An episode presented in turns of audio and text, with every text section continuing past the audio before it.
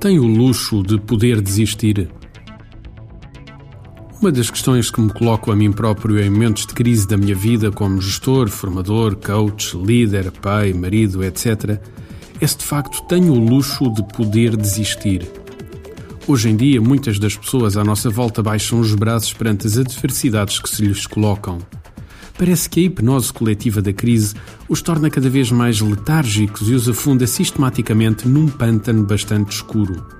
Parece que hoje estou com a veia poética ativa, mas não torna a questão menos válida e pertinente nas nossas vidas.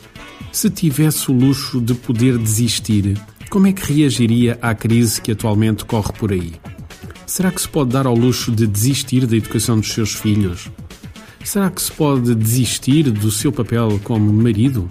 Será que pode desistir do seu papel como gestor ou vendedor? Esta é precisamente a questão sobre a qual eu gostaria que se debruçasse um pouco. Como já deve ter percebido ao colocar-se a si mesmo estas questões, muitas coisas começam a mexer-se dentro de si. E não estou a falar da zona abdominal, estou a falar do que sente e da forma como vê as coisas. Se aplicássemos isto às vendas, Muitos dos vendedores que atualmente estão a abrandar a sua atividade comercial fariam precisamente o inverso.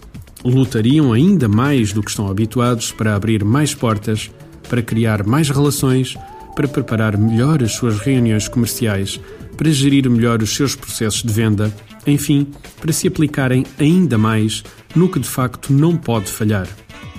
No outro dia, uma grande empresa com cujas equipas de vendas estamos a terminar um projeto de formação e coaching comercial, colocaram-me a seguinte questão: Mas como é que podemos combater a crise nos nossos revendedores?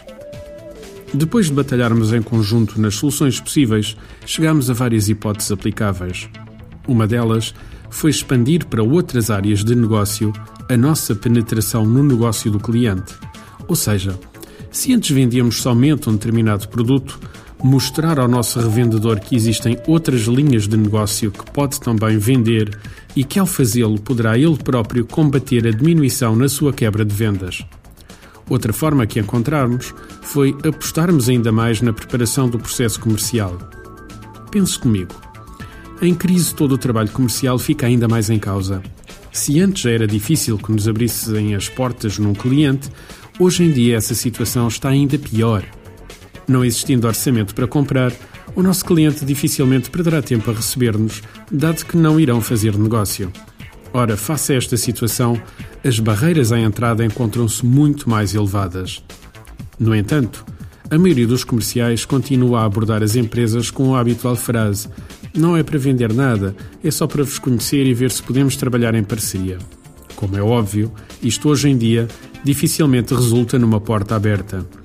O que temos implementado nas empresas com que estamos atualmente a trabalhar para combater a presente situação comercial passa por, em algumas das vertentes, afinar este processo de preparação.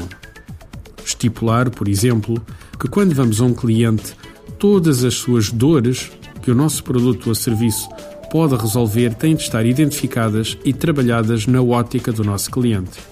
Ou seja, preparar de tal forma a mensagem de abordagem que dificilmente a porta nos é fechada.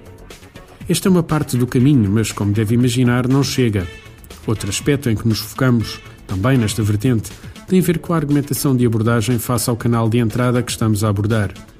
Concordará comigo que vender a um departamento de produção não é o mesmo que vender a um departamento financeiro. Na produção, abordamos normalmente o assunto pela vertente operacional, num departamento financeiro ou de compras, as preocupações do nosso cliente não são, por certo, estas, mas sim como vão pagar, a quantos meses, com que dinheiro e se isso vai ou não provocar uma ruptura da tesouraria. Portanto, o argumento que seja desenhado tem de ir ao encontro das necessidades ou preocupações de cada canal de entrada. Finalmente, quando nos sentamos com o nosso cliente, devemos ir bem preparados e com tudo o que é necessário para o convencer que, de facto, seremos uma mais-valia para o seu negócio. Tudo aquilo que até aqui falamos não é novidade para um comercial experiente. No entanto, o que notamos é que quanto mais experientes somos, maior tendência existe para nos desleixarmos relativamente às pequenas coisas que de facto fazem o sucesso de qualquer venda.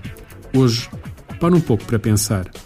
O que é que eu fazia no início da carreira como vendedor que se calhar agora já não faço.